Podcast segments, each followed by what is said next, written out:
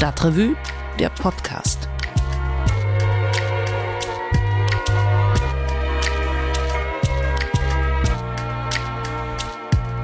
Ja, hi und herzlich willkommen beim Stadtrevue Podcast. Ich bin Christian Wertschulte, ich arbeite als Journalist bei der Stadtrevue und ich möchte mich gleich zu Anfang mal entschuldigen, denn ich rede jetzt übers Wetter, aber das muss jetzt tatsächlich mal kurz sein. Nach ein paar Wochen auf der Couch, da war ich nämlich letztens mal wieder unterwegs. Kurze Radtour, Wetter, das ist ja mittlerweile auch ein bisschen besser. Rausgefahren bin ich dann an die westliche Stadtgrenze, so Richtung Pulheim. Da gibt es ein paar schöne Seen, wo man nett sitzen kann. Und die Route, die ich genommen habe, die führte über die üblichen Ausfallstraßen. Und dabei ist mir was aufgefallen. In Köln, da gibt es mittlerweile ziemlich viel Werbung. Über 10.000 Werbetafeln stehen in unserer Stadt und denen kann man eigentlich kaum ausweichen mit dem Blick. Hier bei uns in der Stadtrevue-Redaktion, da beschäftigt uns das Thema schon ein bisschen länger. Also haben wir gedacht, dem gehen wir mal nach. Wer stellt diese Werbung eigentlich auf? Wer verdient damit? Und was für eine Vorstellung von Öffentlichkeit steckt eigentlich hinter der Omnipräsenz von Werbung im öffentlichen Raum? Dafür habe ich ein bisschen recherchiert, gemeinsam mit meinen Kollegen Jan Lücke und Bernd Wilberg. Und die beiden sind jetzt auch bei mir. Hallo, ihr beiden. Hallo, Christian. Hallo, Christian, grüß dich. Ich möchte mal am Anfang ein bisschen anekdotisch beginnen. Gibt es eine Plakatwerbung, an die ihr euch erinnern könnt? Ja, bei mir ist das keine Plakatwerbung äh, direkt, äh, sondern äh, das ist äh, eine dieser Wandmalereien, äh, die ja in den letzten äh, zwei, drei Jahren verstärkt in Köln als, als Werbung genutzt werden. Und da gab es einige Male an der Fendower Straße. Das ist allerdings eine Wand von einem Privathaus. große Wandmalereien oder Murals heißt das ja, glaube ich, auf Neudeutsch heutzutage. von Netflix-Serien. Das fand ich extrem perfide, muss ich sagen, weil das natürlich in irgendeiner Form auch äh, dann so Kunstformen waren, äh, aber äh, die dann auch teilweise, wo es da ausartete, dass Leute das fotografierten und irgendwie auf Instagram teilten etc. Ähm, aber eigentlich war es äh, eben Netflix-Werbung und äh, das äh, fand ich irgendwie eine relativ perfide Form der Werbung, die mir leider aber auch im Gedächtnis geblieben ist.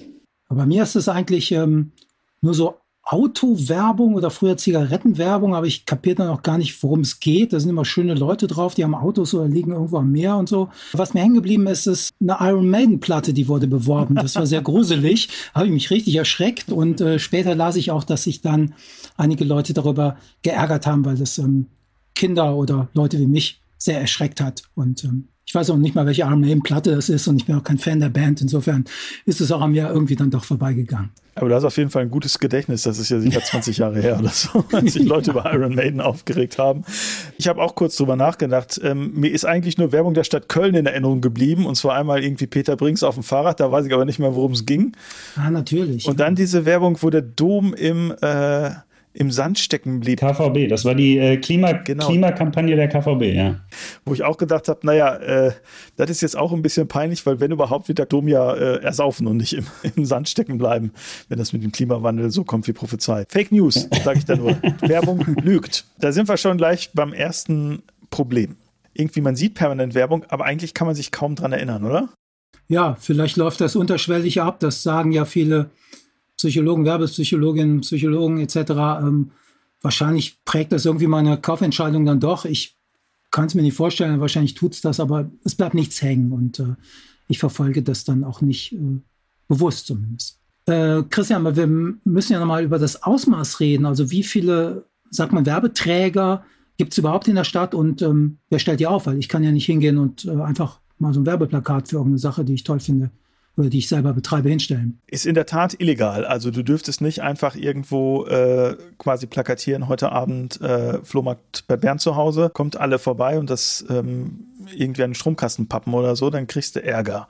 Äh, es gibt sehr viele Werbeträger in Köln, äh, über 10.000 Stück, die sind sehr unterschiedlich. Das geht von diesen riesigen digitalen ähm, Roadside Lights heißen die, glaube ich. Das sind diese Dinger, die an, an der inneren Kanalstraße zum Beispiel überall stehen. Also äh, Ecke Innere Kanalstraße, Neusser Straße, am Friesenplatz steht so einer, aber auch wenn du die Aachener Straße rausfährst, stehen wahnsinnig viele davon. Ähm, das ist ein sehr großer Werbeträger und das geht bis zu den sehr, sehr kleinen Werbeträgern. Das sind die Werbung an den Uhren die es ja auch tatsächlich noch gibt. Man denkt heute, es gibt keine öffentlichen Uhren mehr, so ähnlich wie Telefonzellen. Ähm, aber es gibt tatsächlich noch relativ viele öffentliche Uhren in Köln und, und das sind auch ähm, offizielle Werbeträger. Im Endeffekt gibt es nur zwei Firmen, die das aufstellen. Das eine ist ähm, Valdeco, äh, früher JC Deco und beziehungsweise Val, die haben sich irgendwann zusammengetan vor ein paar Jahren. Die sitzen in Berlin. Die stellen hauptsächlich so im Innenstadtbereich auf. Und dann gibt es eine zweite Firma, die stellt quasi den Rest von Köln zu. Äh, das ist Ströer, die sitzen hier in Köln, äh, sind also auch Kölner Steuerzahler und die sitzen in Süd und die machen quasi den ganzen Rest. Also die stellen diese, diese äh, Uhrenwerbung haben die zum Beispiel, die stellen diese Roadside Lights voll, ähm, Litfaßsäulen besitzen die auch teilweise. Also das ist eigentlich die Firma, die wiederum in Köln hauptsächlich Sachen vollstellt. Und das ist ganz interessant, denn mh, mm, die Firma so wie sie jetzt existiert, ist auch relativ neu. Die haben vor ein paar Jahren eine Tochter der Stadtwerke übernommen und die hatte auch sehr viele Werbeträger in Köln, die sogenannte Kölner Außenwerbung. Die gehörte zum Stadtwerkekonzern, der hat sie dann abgestoßen. Also das war erst eine gemeinsame äh, GmbH von den beiden. Mittlerweile gehört die nur noch zu Ströer. Und über welche Ausmaße sprechen wir da so für Köln? Sowohl ähm, über die Anzahl der Flächen als auch ähm, ja, das, was, was da finanziell passiert und damit in Zusammenhang steht? Ja, ist schwer zu sagen. Also ähm, Flächen insgesamt sagt man 10.000 Werbeträger plus minus null, also so ungefähr. Man kann das tatsächlich auch nachvollziehen, denn du kannst diese Werbeträger dir online angucken auf der Website von Ströer und kannst die da auch individuell buchen. Geld ist eine etwas schwierige Frage. Die Firmen behalten sich, was Umsätze angeht, natürlich bedeckt. Also Klar, wenn das AGs sind, müssen die was ausweisen, aber das auf Köln runterzubrechen ist nicht ganz so einfach. Diese Roadside Lights, jetzt nur mal als Beispiel, die kosten quasi ab 5000 Euro aufwärts pro Woche. Ähm, und da kommt es dann darauf an, irgendwie auf wie vielen Screens läuft das und ähm, wie oft läuft das. Und das sind jeweils immer 10 Sekunden Spots. Also das ist das, was damit verdient wird, ist, glaube ich, ein relativ großer Markt. Dann ist wiederum die Frage, wenn du jetzt nach dem Geld fragst, ist, ähm, wo bleibt das denn? Die Dinger stehen ja im öffentlichen Raum. Das heißt, man muss sich eigentlich die Frage stellen, äh, dürfen die da stehen? Das ist tatsächlich äh, geregelt. Da gibt es in Köln den sogenannten Werbenutzungsvertrag. Eine Sache, die da drin geregelt ist, ist auch, dass das Ströer und äh, Waldeco Geld dafür zahlen, dass sie diese Sachen aufstellen können. Und zwar zahlen die das nicht direkt an die Stadt Köln, sondern an den Stadtwerkekonzern, also eine Tochter der Stadt Köln. Und der überweist summa summarum vier Millionen ungefähr pro Jahr davon zurück in den Stadthaushalt, wird aber wahrscheinlich mehr einnehmen, denn es gibt zwar diesen äh, Werbenutzungsvertrag öffentlich, also den hat, ein ähm, Kölner Bürger mit äh, Informationsfreiheitsgesetz Anfrage quasi öffentlich gemacht. Da ist aber genau diese Passage aus Datenschutzgründen nicht enthalten. Das heißt, wir wissen quasi nicht, wie viel der Stadtwerkekonzern darüber einnimmt. Es gibt in seiner Haushaltsbilanz ähm, tatsächlich einen Posten, aber da kommen noch andere Sachen mit rein. Deswegen äh, möchte ich da jetzt keine Zahlen nennen, das wäre nicht sauber. Ich erinnere mich, wir hatten auch schon mal für ein paar Jahren darüber berichtet und da hieß es, es ist einfach zu viel Werbung in der Stadt und das soll schon weniger werden in Köln. Dann kam die Digitalisierung mit neuen Werbeformaten. Es ist dann vielleicht von der Fläche her, von der Werbefläche nicht mehr geworden, aber der Wechsel ist dann halt erhöht. Ähm, was steht denn genau in dem Werbenutzungsvertrag drin, Christian? Was ist da äh, konkret geregelt? Diesen Vertrag haben Stadt und Stadtwerkekonzern abgeschlossen. Das ist der Werbenutzungsvertrag. Und in diesem Vertrag ist festgelegt, was der Stadtwerkekonzern wiederum an Lizenzen rausgeben darf für Werbeträger. Das heißt dann an Waldeco und an Ströer. Die Regeln, die da festgelegt werden, ist einerseits, es gibt eine Obergrenze für die verschiedenen Werbeformen. Das wird da drin festgelegt. Ähm, die Standorte an sich werden nicht festgelegt. Das wird jeweils einzeln geregelt. Dann ist festgelegt, dass es zum Beispiel eine Schutzzone gibt um Schulen. Rund um Schulen dürfen keine Werbeträger aufgestellt werden, wegen Jugendschutz. Es sind bestimmte andere Sachen geregelt, zum Beispiel soll es keine sexistische Werbung äh, geben auf diesen Werbeträgern. Und dann ist auch noch, sind auch noch so Ausnahmen geregelt, zum Beispiel, wie sieht es mit Werbung aus, ähm, die sich am Bauzäunen befindet. Das ist auch geregelt. Und es ist zum Beispiel geregelt, wie es bei CSD, bei Köln Marathon, äh, bei diesem Radrennen, dessen Namen ich gerade nicht mehr weiß, mit Sponsoring aussieht. Also solche Sachen sind dann auch geregelt. Darf ich da, darf ich quasi Werbung im Zieleinlauf und sowas aufhängen, weil das ist ja auch alles öffentlicher Raum. Es gibt aber einen ganz großen Bereich, der nicht geregelt ist und das ist der von dem Jan eben erzählt hat, nämlich die privaten Häuser. Die sind tatsächlich nicht reguliert in diesem Werbenutzungsvertrag, weil die Stadt da in dem Sinne kein, keine Hoheit hat. Und ich weiß, in der Vergangenheit gab es dann auch mal so Fälle, dass irgendwie, äh, da ging es darum, wie weit darf zum Beispiel eine Werbung von der Hausfassade abstehen, damit sie im öffentlichen Raum ist.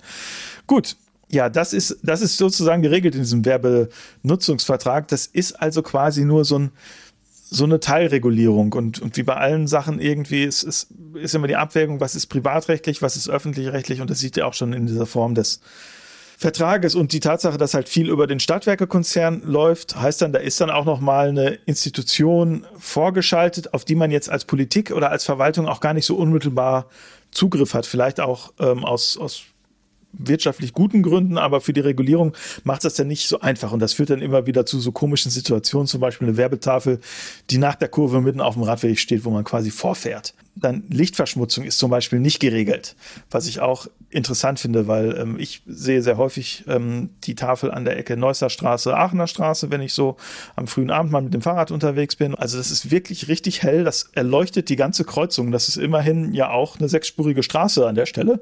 Die wird davon hell ausgeleuchtet. Aber da sind zum Beispiel dann auch keine Grenzwerte äh, definiert. Da gelten dann wahrscheinlich einfach die bundeseigenen Grenzwerte, obwohl die Stadt da natürlich vielleicht auch noch da ein bisschen strenger sein könnte. Und da merkt man, das ist so ein bisschen, einerseits ist es sehr stark reguliert, äh, andererseits denkt man sich auch manchmal, es ist schon reguliert, auch zu dem Zweck, äh, damit Geld zu verdienen. Ja.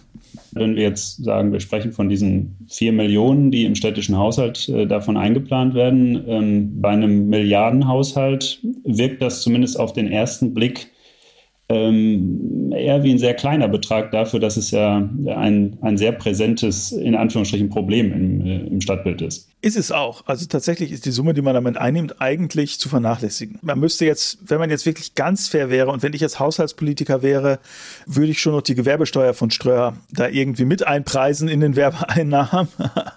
Aber das kann ja nicht der Sinn vom öffentlichen Raum sein, dass wir sozusagen äh, den der Privatwirtschaft zur Verfügung stellen und die Gewerbesteuer von denen bekommen. Ne?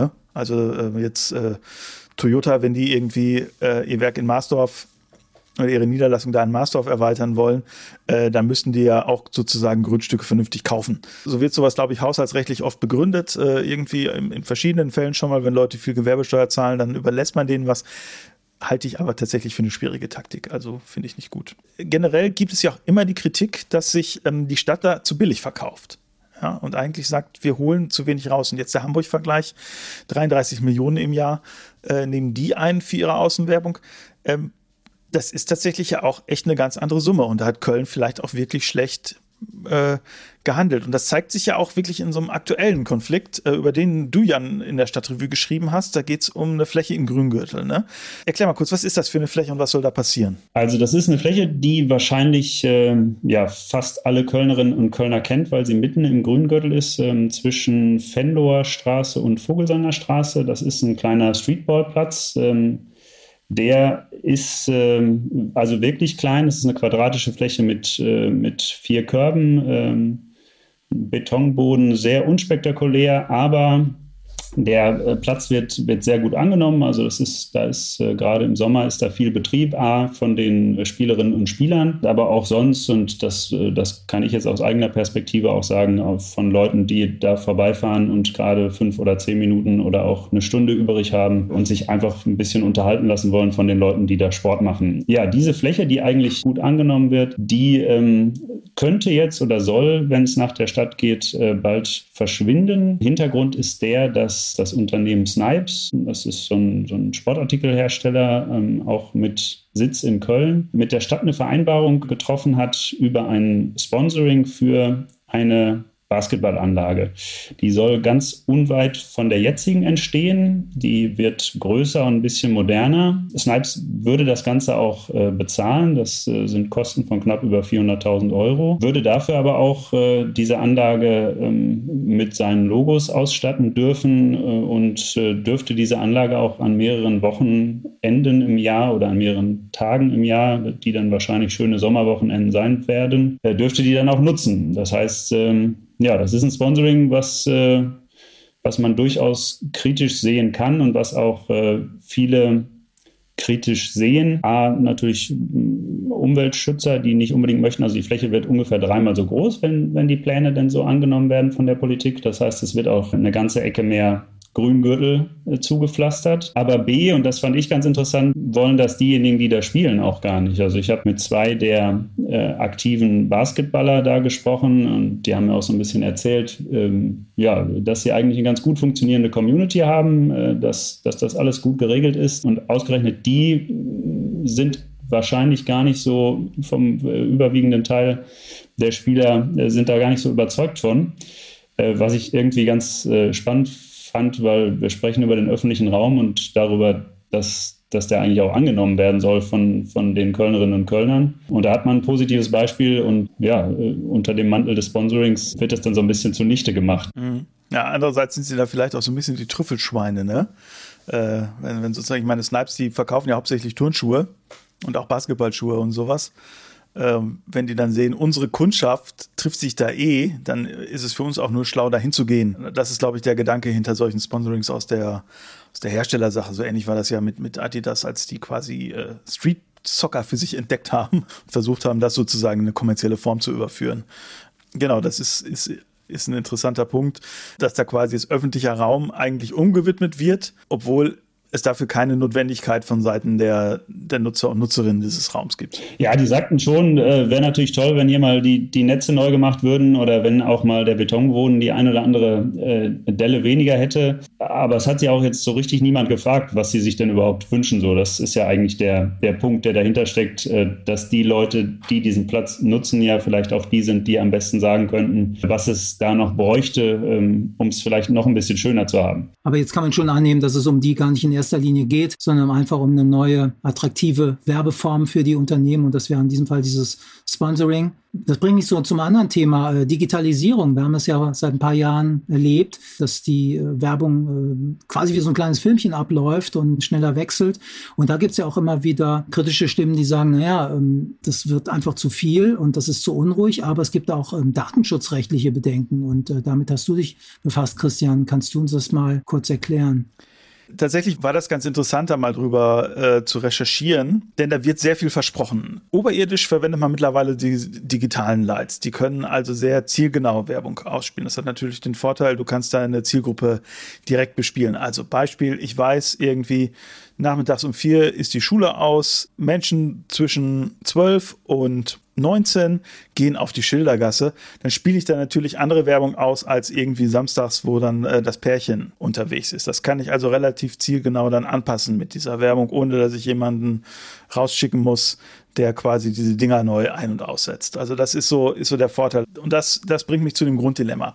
Was Werbefirmen ja immer ihren Werbekunden, also diejenigen, die die Werbung schalten, verkaufen müssen, ist eine Zielgruppe, die damit erreicht wird. Und da ist es so, dass die Kunden ähm, vor allem durch das, was, was quasi zuerst im Internet möglich war, nämlich eine sehr genaue Zielgruppenansprache über Hilfe von, von Daten dieser Zielgruppe, dass die Werbefirmen sich das zu eigen machen und auch mittlerweile eine datengestützte, zielgruppengenaue Ansprache verkaufen wollen. Es gibt zum Beispiel die Möglichkeit, dass die Werbung an diesen Screens äh, verknüpft wird mit der Werbung, die die Person, die also in diesen Screens vorbeigeht, beim nächsten Blick aufs Handy sieht. Das ist ein Versprechen, was die machen. Oder sagen wir es mal so, die machen das noch nicht mal als Versprechen, denn das wäre falsch, das können sie nicht. Äh, sondern sie sagen, das ist eigentlich eine moderne Werbeform, zu der raten wir euch. Jetzt kommt das Kleingedruckte. Um diese Werbeform möglich zu machen, braucht man dank der Datenschutzgrundverordnung sehr viel Zustimmung eigentlich. Äh, von uns als Nutzern. Das ist halt eine Neuigkeit. Das Ganze wurde riesig verkauft vor, der, vor dieser DSGVO ist dadurch aber auch tatsächlich so ein bisschen ausgebremst worden. Also da gibt es hohe datenschutzrechtliche Hürden. Ich muss quasi das Einverständnis geben, dass ich überhaupt sozusagen mein Smartphone mit auf, auf diese Werbung reagieren darf. Das passiert in der Regel nur, indem ich mir eine passende App installiere. Also angenommen, ich habe jetzt die App von Mediamarkt, dann gehe ich sozusagen äh, an so einem Ding vorbei und dann käme eventuell ein Pop-up, wenn ich das zugelassen habe, auf meinem Homescreen ein paar Meter weiter äh, die, die äh, hohe Straße runter, dass beim Mediamarkt gerade das im Angebot gibt. So, das ist eine Ebene, auf der das passiert. Die zweite Ebene, das ist, dass sie sagen, wir kennen unsere Zielgruppen sehr gut. Ähm, da gibt es auch verschiedene Technologien, das zu messen. Äh, zum Beispiel gibt es sogenannte Wi-Fi-Tracker, die pingen so, pingen die Smartphones an und gucken, welches Smartphone reagiert quasi auf das offene Netz, was ich mit meinem Hotspot aufbaue. Äh, dieser Hotspot wäre dann vielleicht in so einer Werbetafel drin. Ähm, die sind aber ungenau.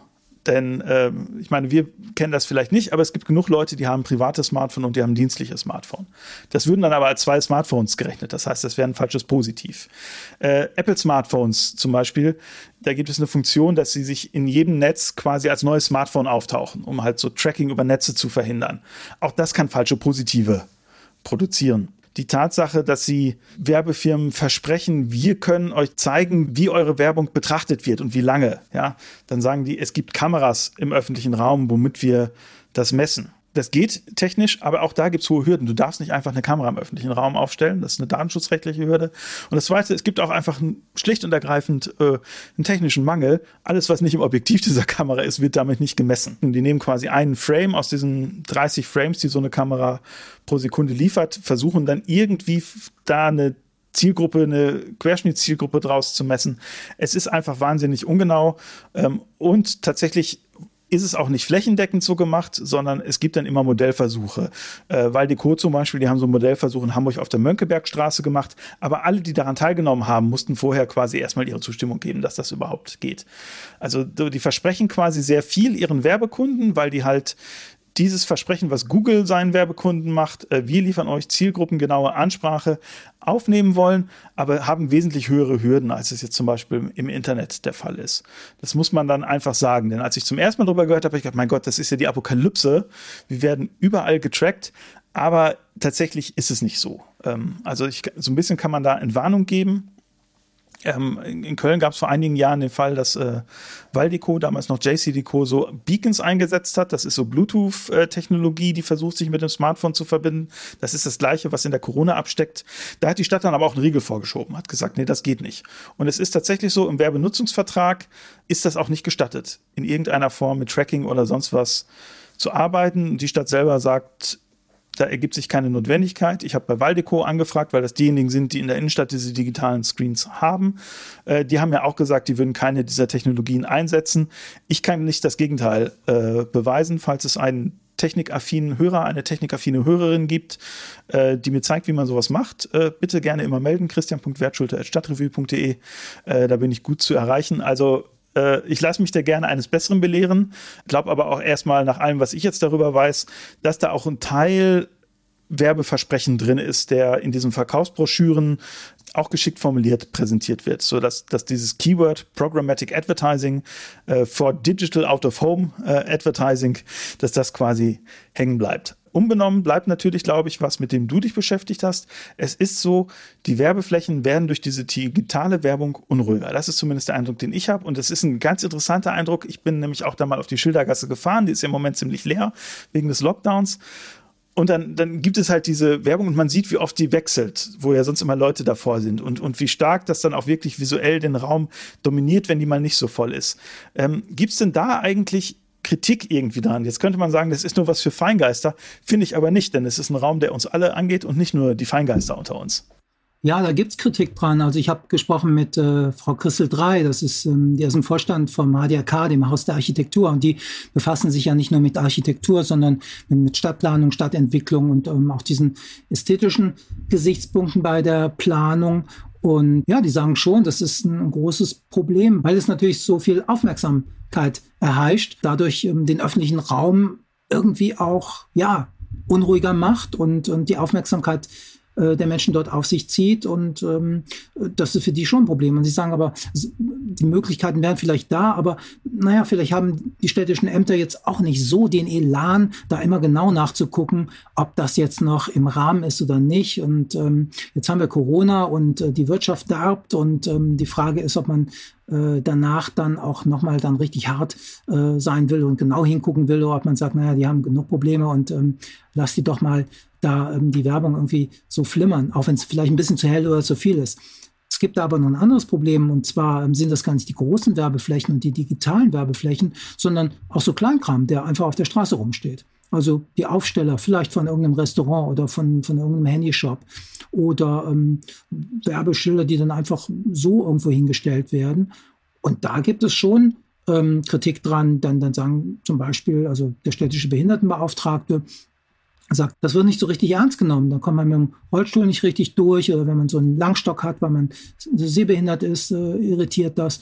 Und ähm, ich glaube, das ist nochmal so ein Punkt, der auch noch gar nicht so richtig in der Öffentlichkeit äh, so breit zumindest ähm, diskutiert worden ist, wie uns da auch Werbung belästigen kann. Ich kann mich daran erinnern, dass Werbung und Werbung und öffentlicher Raum wirklich so, naja, ist jetzt auch schon lange her, vor fast 20 Jahren wirklich ein Riesenthema war. Also als äh, von Naomi Klein zum Beispiel äh, das Buch No Logo rauskam, äh, wo es äh, als, als ähm, die Adbusters aufkamen als äh, auch das Adbusting Magazin. Da war das ja wirklich ein Riesenthema, Werbung im öffentlichen Raum. Es gab dann ja auch Städte, die sich werbefrei gemacht haben. Ich glaube, Sao Paulo äh, ist eine der Städte, die das gemacht haben. Caracas dann unter, unter äh, Chavez äh, natürlich, dem, ähm, der sich ja selbst als sozialistischen ähm, Präsidenten begriffen hat. Aber jetzt so, ich habe den Eindruck, da ist echt eigentlich stört das keinen mehr. Das ist wirklich so diese ganze Bewegung, die so für zwei, drei Jahre sehr deutlich und auch sehr stark war, die ist komplett veräppt.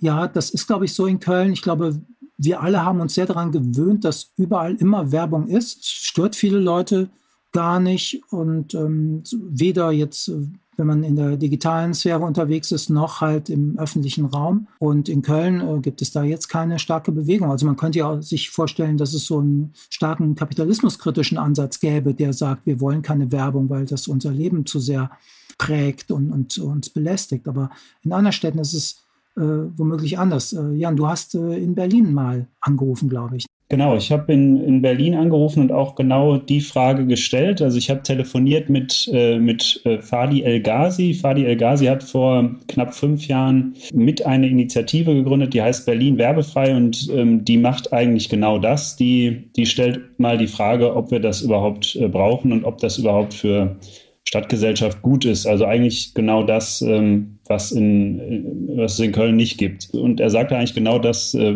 was du gerade auch äh, geantwortet hast. Ähm, warum gibt es das denn in so vielen Städten nicht, obwohl es eigentlich so offensichtlich wäre, dass sich Leute daran stören? Der sagte, viele haben sich wahrscheinlich einfach daran gewöhnt oder äh, sind in so eine, so eine Art Ohnmacht äh, verfallen, dass sie da ohnehin nichts gegen machen könnten. Und was genau machen die in Berlin? Die wollen Volksbegehren anstreben, ähm, sind da jetzt äh, in die, haben die ersten zwei Stufen äh, sozusagen, das, äh, die ersten 20.000 Unterschriften waren es, glaube ich, in dem Fall, äh, haben sie zusammenbekommen und möchten jetzt einen Gesetzesentwurf zur Abstimmung bringen in einem Volksbegehren. Ähm, da sind jetzt noch so ein paar rechtliche Hürden zu überspringen, wollten das eigentlich schon früher ähm, den Berlinerinnen und Berlinern zur Abstimmung vorlegen. Jetzt äh, wird es wahrscheinlich erst, äh, was sagte er mir jetzt, ähm, wenn die Rechtsprüfungen durch sind, äh, zur Europawahl 2024, weil sie es natürlich an eine Wahl andocken möchten, ähm, damit sie überhaupt äh, das Quorum äh, erreichen. Ich glaube, sie müssen 25 Prozent ähm, der, der Einwohnerinnen und Einwohner dann auch äh, an die Urne bringen, sozusagen. Sag mal, gibt es denn eine Partei in Berlin, die das unterstützt? Also man könnte sich jetzt ja in Berlin ist ja Rot-Rot-Grün äh, regiert. Äh, könnte man jetzt ja sich vorstellen, dass das eventuell sich jemand von denen auf die Fahnen schreibt. Ja, genau, das habe ich ihn auch gefragt, wie denn so, ähm, äh, ja, wie es denn so mit der Politik funktioniert. Und er sagte anfangs, als man nur das Projekt mal vorgestellt hat und die Initiative vorgestellt hat, äh, hat ähm, waren eigentlich noch alle relativ positiv. Je konkreter es dann wurde, äh, desto weniger kam aus der Politik. Und ähm, da sagte er tatsächlich auch, dass das der Grund sei, ähm, aus dem sie dann am Ende ähm, entschlossen haben, das, daraus ein Volksbegehren zu machen, ähm, weil, weil sie glauben, dass die Abhängigkeiten der Politik, äh, sei es finanziell, aber vielleicht auch einfach die Abhängigkeiten äh, an Aufmerksamkeit zu bekommen, äh, dass die doch relativ groß sind. Zumindest hat er das Gefühl, dass sich die Politik da so ein bisschen verscheut. Ähm, er hat aber dann auch gesagt, dass, äh, dass das bei der Politik vielleicht so ist, aber dass sie gleichzeitig die Erfahrung gemacht haben, dass die Bürgerinnen und Bürger ähm, durchaus auch aus unterschiedlichen Lagern da dann durchaus ähm, positiv darauf reagieren, wenn ihnen jemand sagt, vielleicht gibt es ja die Möglichkeit, die Stadt werbefrei zu machen. Das fand ich eigentlich ganz interessant, weil er gesagt hat, sie sprechen ganz unterschiedliche Menschen an. Also sie sprechen genau das, was du gesagt hast, gerade äh, Umweltschützer oder Leute, die einfach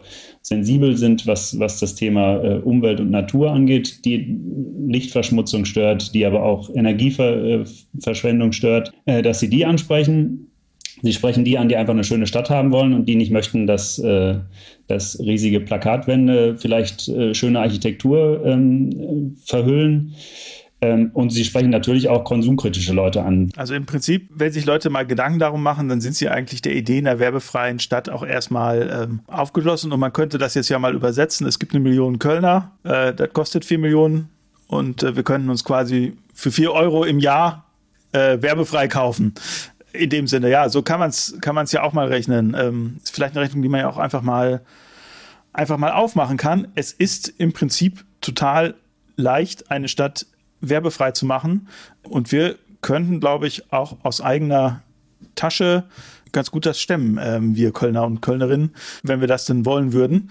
Schlecht ist natürlich für die, die in der Werbung arbeiten, aber. Ähm, das stimmt, aber ich glaube, man muss den Menschen dann nochmal zeigen, ähm, wie viel schöner das vielleicht auch wäre, wenn die Werbung nicht überall zu sehen ist. Und das äh, haben wir erlebt, zum Beispiel beim ersten Shutdown, als weniger Autos auf den Straßen waren und mehr Fahrräder und so. Und da haben ja viele auch gesagt, äh, ja, irgendwie besser so, kriegen wir das nicht hin. Und vielleicht wäre das bei der Werbung auch mal ganz gut, das überhaupt mal zu sehen, ähm, wie der Raum dann anders wirken kann.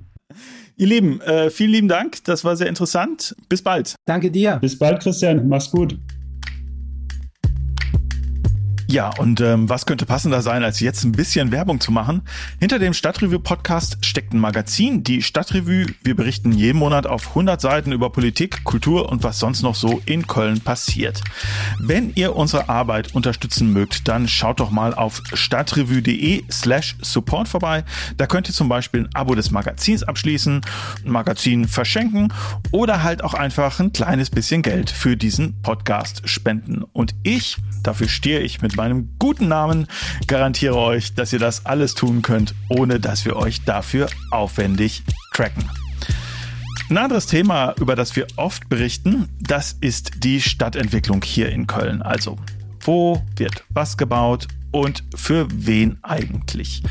Aktuell geht es um das Siemens-Gelände. Das liegt in äh, Ehrenfeld, fast an der Stadtgrenze zur Innenstadt. Und da steht ein altes Bürohaus von der Firma Siemens. Das steht leer, da soll was Neues entstehen. Was das ist, das weiß Philipp Haser. Der hat dazu nämlich recherchiert und der ist jetzt bei mir.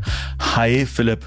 Philipp, ähm, du hast dich ja mit einem interessanten Thema beschäftigt und zwar eins, von dem vielleicht gar nicht so viele wissen, dass das überhaupt interessant ist. Es geht um ein Grundstück, wo ein Gebäude steht einer großen deutschen Firma namens Siemens. Kannst du einfach mal kurz erklären, was ist das für ein Gebäude und wo steht das überhaupt? Das ist die Niederlassung der Siemens AG in Köln und die steht quasi hinter der Zentralmoschee der DITIB in Ehrenfeld an der Inneren Kanalstraße und liegt da ähm, parallel zur Inneren Kanalstraße, aber zwischen Gebäude und großer Straße ist noch die Bezirkssportanlage. Ah, okay. Und ähm, das heißt, viele Bäume dazwischen ähm, und äh, dadurch ist das so ein bisschen unscheinbar, das Gebäude.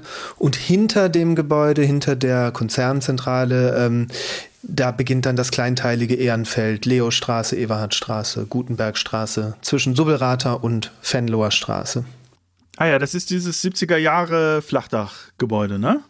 Was da steht. Ja, es sieht Flachdach aus. Manche, äh, ich glaube, der Vergleich mit der AIDA kam auf, weil es so ein bisschen ähm, langgezogen wird. Also es ist ein, quasi ein rechteckiges Gebäude mit Terrassenstufen. Die Obergeschosse, die äh, springen jeweils immer so ein Stück zurück und dadurch hat das so eine ganz besondere Anmutung. Ist relativ äh, rechteckig, könnte man sagen. Hm, interessant. Also dieses Gebäude gehört zu Siemens. Jetzt, wenn ich es richtig verstehe, nutzt Siemens das aber nicht mehr und da soll jetzt was, was anderes passieren, ja? Was, was, was ist da los? Was soll da passieren? Siemens äh, wird das Gebäude aufgeben. Ähm, das, Ge das Gebäude, das Grundstück gehört inzwischen Corpus Sireo, einem äh, Immobilieninvestor, früher mal äh, mit Beteiligung der Sparkasse Köln gegründet, inzwischen in, ähm, in, in der Hand des Kapitalmarkts, wenn man so will. Siemens wird Mitte des Jahres das Gebäude verlassen und das Grundstück ähm, soll dann anders genutzt werden. Im Moment ist das ein Gewerbestandort, weil da eben hauptsächlich Büros draufstehen und das soll zum Wohngebiet werden. 430 Wohnungen, das sind so die ersten, ähm, das ist so der erste Entwurf, sollen dort entstehen und dafür muss das Gebäude, das äh, Grundstück jetzt eben umgewidmet werden in ein Wohngebiet. Jetzt würde ich ja erstmal sagen, es klingt erstmal vernünftig. Ne? Wohnungen bauen ist was, was Köln dringend nötig hat. Ehrenfeld ist weiterhin als Stadtteil wahnsinnig beliebt, ähm, auch wenn es sehr viel schwieriger ist, da eine Wohnung zu finden, als jetzt noch in den Nullerjahren oder gar den 90er Jahren, als das so ein bisschen erschlossen wurde. Ähm, eigentlich zwei Sachen, die jetzt erstmal dafür sprechen würden, da Wohnungen zu bauen. Es hat sich jetzt aber eine Initiative dagegen gegründet, äh, wenn ich das jetzt mal so knapp zusammenfassen darf. Kannst du mal kurz erklären, äh, was, was sind deren Vorstellungen und warum gibt es die? Deren Vorstellung ist, dass man das Gebäude erhält. Mhm. Das ist die Forderung, die sie ganz nach vorne gestellt haben. Und die Argumente, die die die die Initiative da, dafür anführt, ähm, die zielen im Wesentlichen eigentlich in zwei Richtungen. Das eine ist so ein bisschen ähm, der Denkmalschutz, ähm, dass dieses Gebäude einen gewissen Wert hat in seiner Größe, in seiner brachialen Anmutung. Das sind äh, so große Räume ähm, und äh, Terrassen, die sich ähm, wahrscheinlich toll nutzen lassen.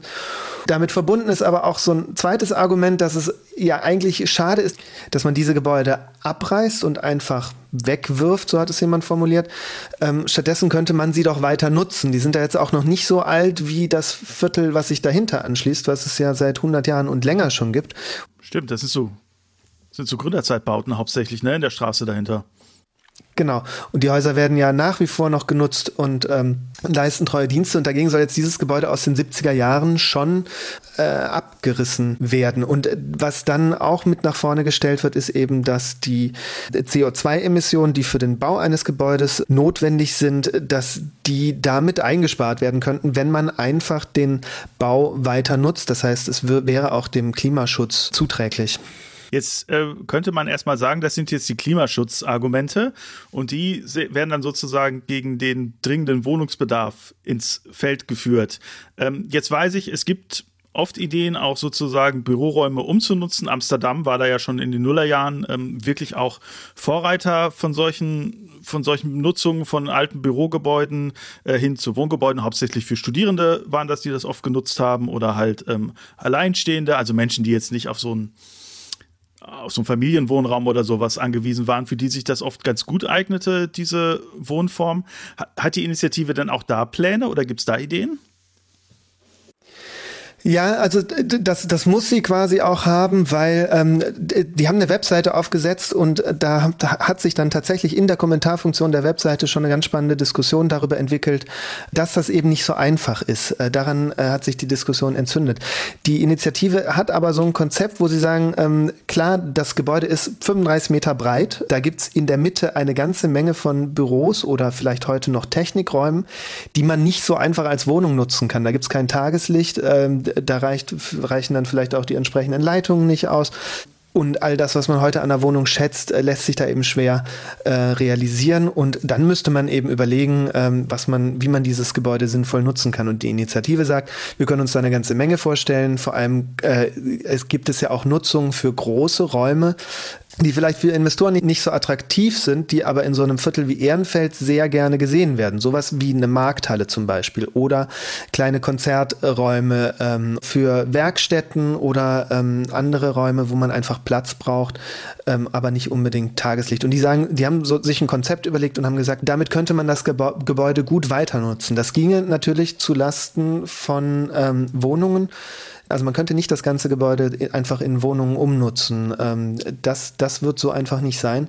Und äh, da sagen die aber auch, ähm, es müssen dann vielleicht an der Stelle nicht die 430 Wohnungen sein, die stattdessen dort entstehen sollen, sondern ähm, dann ist es eben ein bisschen weniger dafür andere Nutzung, die das Quartier gut gebrauchen kann.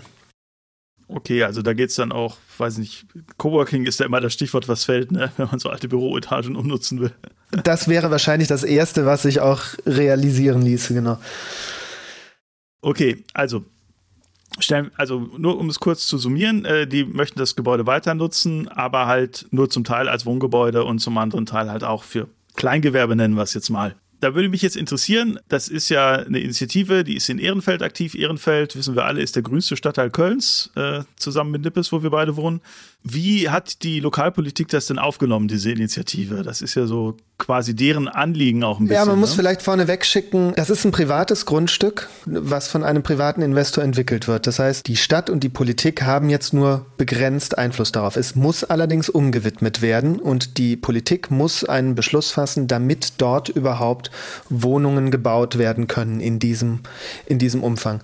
Was im Rat passiert ist, äh, man hat einen Wettbewerb aufgesetzt, um ähm, vom Investor einen Entwurf zu erhalten, wie das, ähm, wie das mal aussehen könnte, dieser neue Quartiersrand den hat man dann äh, zur Grundlage genommen und dann beschlossen, dass das Verfahren beginnen soll, mit dem dann das neue Wohnquartier irgendwann mal genehmigt wird. Ähm, das wird vielleicht jetzt so zwei Jahre dauern, vielleicht aber auch drei. Ähm, und dann gibt es einen Plan, was der Investor dort an welcher Stelle ungefähr bauen darf. Ähm, und und da, da ist, wird das Gebäude niedergelegt, äh, ganz klar, und da wird, werden Wohnungen geschaffen. Dort gibt es dann zur Bezirkssportanlage und zur inneren Kanalstraße hin äh, achtgeschossige ähm, Häuser, die dann relativ hoch sind. Es wird relativ dicht bebaut. Es wird eine Tiefgarage geben unter dem Areal ähm, und damit wird dann die Zahl von 430 Wohnungen eben auf diesem Grundstück verwirklicht. Das ist im Moment so die, die, die politisch beschlossene Ausgangsgrundlage, auf der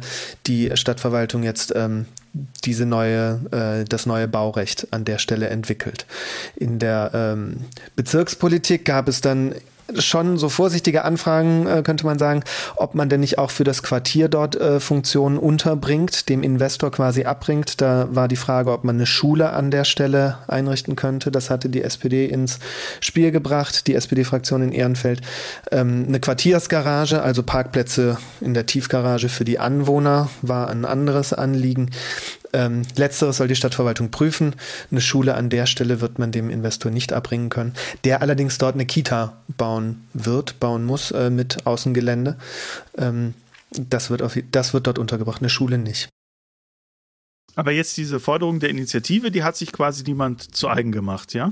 Nee, das hat niemand aufgegriffen. Es gibt, ähm, das, das liegt aber auch daran, dass es eben ähm, umstritten ist. Es gibt äh, einerseits die, ähm, oder es, es gibt an der TH Köln haben sich Studenten mit dem Grundstück ähm, vor zwei Jahren schon mal auseinandergesetzt und auch mit dem Gebäude. Da gab es quasi das architektonische Interesse an diesem Gebäude. Das war der Ausgangspunkt. Und da sollten die sich dann überlegen, was man denn aus dem Gebäude machen könnte. Und äh, Studenten sind da sehr frei. Die müssen nicht so viel Rücksicht auf äh, auf die wirtschaftlichen Aspekte vielleicht nehmen und auch auf die politischen äh, Zusammenhänge. Die, die haben dann das Gebäude zur Hälfte abgebrochen, haben Lift, Lichthöfe reingebrochen, dass äh, überall schön Licht reinkommt, haben das aufgestockt, äh, mit Holzbauten teilweise höher gemacht. Ähm, da konnte man sich sehr viel vorstellen. Der Dozent, das, der das damals betreut hat, hat auch gesagt, es macht schon Sinn, so ein Gebäude zu erhalten und sich das gründlich zu überlegen. Das ist äh, auch CO2-technisch, äh, kann man das gut durchrechnen. Ähm, und dann macht es vielleicht auch an anderen Stellen in der Stadt Sinn. Er hat also auch gesagt, es, es macht politisch Sinn, sich das einmal ähm, zu überlegen. Ähm, der Investor hat ähm, allerdings auf Anfrage gesagt, sie haben einen Energiegutachter ähm, das durchrechnen lassen, wie das sich verhält mit dem Erhalt des Gebäudes im Vergleich zu den neuen Wohnungen, die dann energieeffizienter sind, die im Betrieb wesentlich weniger CO2 in die Atmosphäre äh, blasen und das gegenrechnet mit dem CO2, was quasi für den neuen Zement benötigt wird für die äh, Gebäude. Und der Investor sagt, es hat sich nach wenigen Jahren ähm, ist das CO2-technisch von der Klimabilanz her wesentlich besser, unser Neubaugebiet. Das überrascht jetzt vielleicht nicht, aber ähm, diese Auffassung findet man äh, durchaus dann auch in der Politik wieder, dass das eben günstiger ist, wenn hier effiziente Gebäude entstehen. Und die andere Frage ist dann natürlich die nach dem Wohnraum, der dort entsteht. Das heißt, diese Initiative steht quasi so ein bisschen auf verlorenem Posten da, so entnehme ich das da in Schilderungen. Wie geht das denn jetzt weiter? Ähm, sagen die jetzt, okay, wir haben sozusagen einmal unser Anliegen in die Öffentlichkeit gebracht, das war auch gut und wichtig, jetzt wurde es zumindest mal diskutiert, jetzt geben wir uns geschlagen oder haben die noch Pläne da irgendwie weiter weiter vorzugehen, noch andere Sachen anzustoßen. Vielleicht gibt es ja, gibt's ja noch Möglichkeiten, von denen ich nicht weiß. Geschlagen geben werden die sich nicht, so klangen die nicht. Die klangen schon sehr entschlossen, ein Wort mitreden zu wollen bei dem, was da in ihrer Nachbarschaft passiert. Ähm, Die haben ihre, ihr Anliegen eingebracht in das Verfahren. Dort wird's eine, wird die Verwaltung das bearbeiten. Es wird eine Antwort dazu geben und dann wird es irgendwann die Beschlüsse geben. Ähm, die, die Linke in Ehrenfeld hat gesagt, ähm, sie sind da noch nicht so einverstanden mit dem, was da passiert. Sie können sich da auch noch was anderes vorstellen. Ähm, ein Erhalt wird das nicht unbedingt sein. Ähm, aber ich glaube, was da drunter liegt, ist ja schon die Frage, wie dieses große Areal äh, in Zukunft genau ähm, genutzt wird und aussehen wird. Vielleicht gibt es da politisch noch ein bisschen Spielraum, das ähm, war, ist aber jetzt im Moment so noch nicht absehbar. Was, was es vielleicht dann äh, noch an juristischen Möglichkeiten gibt, ähm, gegen diesen Bebauungsplan ähm, Einspruch einzulegen, das wird man dann sehen. Ähm, in aller Regel ist sowas aber dann nicht besonders erfolgreich, wenn die politischen Beschlüsse ähm, gefasst sind. Also wenn ich da jetzt ein bisschen böse sein soll, ähm, würde ich sagen, da hat die Initiative ein bisschen gepennt. Also sie haben eigentlich es nicht geschafft, ihr Anliegen rechtzeitig in den zuständigen Gremien und bei den zuständigen Positionen vorzustellen. So, das wäre jetzt die böse ähm, Äußerung. Jetzt hast du dich ja auch so ein bisschen mit der Vorgeschichte beschäftigt. Äh, hatten die denn überhaupt jemals eine Chance, äh, da durchzudringen? Das ist genau die, die Kernfrage, glaube ich. Und man muss ja nicht unbedingt sich äh, mit dem Ziel gemein machen, dass dieses Bürogebäude um unbedingt erhalten werden muss, ähm, sondern es ist ja auch die Frage, was da dann später mal für Wohnungen entstehen, wie teuer die sein werden, ob das Eigentumswohnungen werden, ob die äh, verkauft, vermietet werden, ähm, wie dicht das bebaut wird, äh, solche Sachen. Man könnte sagen, es gab im Dezember eine Veranstaltung zur Öffentlichkeitsbeteiligung. Das ist in diesen Zeiten natürlich ähm, extrem eingeschränkt. Das war ein äh, Videostream und man konnte sich per Chat beteiligen und Fragen stellen. Das war aber eben äh, von, von der Tiefe, wie das ähm, besprochen wurde, sehr begrenzt. Und da war eben auch der Wettbewerb zu diesem Grundstück längst gelaufen. Und ähm, das ist okay. so ein übliches Vorgehen, dass man dem Investor vorneweg, bevor es äh, in dieses formale Verfahren geht, sich mit dem zusammensetzt und da auch die Fraktionen sich dann im, aus, aus dem Stadtentwicklungsausschuss äh, schon einmal informieren, was da geplant ist. Dann macht man einen Wettbewerb, da sitzt dann der Baudezernent drin und auch Vertreter der Parteien. Dann gibt es am Ende ein Bild, einen Plan mit Geschosshöhen und mit äh, Bebauungsdichte, der dann der Jury am besten gefallen hat. Und bis dahin hat sich noch kein einziger Bürger quasi ähm, zu Wort melden können oder sich auch äh, eingehend informieren können, nachfragen können. Das ist eben jetzt erst im Dezember passiert. Wenn man das sehr aufmerksam verfolgt, dann kriegt man mit Sicherheit mit, dass ähm, diese Wettbewerbe ausgeschrieben werden und dass sich da Architekturbüros beteiligen sollen. Und die ehrenamtlichen Politiker, die dann in der Jury sitzen, kriegen es vielleicht auch hin, das ähm, zu verbreiten in ihren Netzwerken. Ich würde sagen, das ist, dafür muss man sehr aufmerksam sein, äh, dafür muss man ein großes äh, Interesse haben, dafür muss man auch Zeit mitbringen, um das verfolgen zu können und ähm, verstehen zu können, an welcher Stelle sich so ein Verfahren dann gerade befindet. Und dann da schon Einfluss zu nehmen, ist eben auch nochmal schwierig. Also dafür muss man dann eben sich an die Politik wenden und auf deren äh, Zugänge hoffen. Eben, genau, weil in diesem Wettbewerbsverfahren ist das ja formell nicht zugesehen und das vielleicht nur kurz als Hintergrund an diejenigen, die zuhören. Es ist auch oft so, dass wenn ähm, Sachen mit privaten Investoren besprochen werden in der Lokalpolitik, dass aus Datenschutzgründen in den nicht öffentlichen Teilen der Sitzungen äh, besprochen und angeregt wird, einfach weil ähm, der Standpunkt der Verwaltung ist, äh, wenn wir da Namen von Interessenten nennen, ähm, oder überhaupt, dass es da Interessenten gibt, gibt es einerseits die Befürchtung, dass, dass ein Grundstück zum Beispiel zum Spekulationsobjekt wird. Äh, andererseits sagen die dann ganz, ganz oft, aus Datenschutzgründen dürfen wir solche Sachen nicht öffentlich machen. Und das ist dann halt so ein bisschen kontraproduktiv, weil es natürlich auch den Verdacht einlädt, da wird eigentlich äh, zwischen Lokalpolitik und Verwaltung und Investoren gemauschelt, ohne dass die Anwohner und Anwohnerinnen äh, Mitspracherecht äh, in der entscheidenden Phase dieses Verfahrens haben. Genau, wenn es überhaupt in einer Sitzung stattfindet. Es gibt ja auch äh, informelle oder vorbereitende Treffen, wo dann ein äh, Investor schon mal ähm, die Fraktionsspitzen informiert, in kleiner Runde nennt man das dann. Es, äh, gibt auch diesen schönen Begriff des kleinen Stadtentwicklungsausschusses für eine Runde außerhalb der öffentlichen Sitzungen.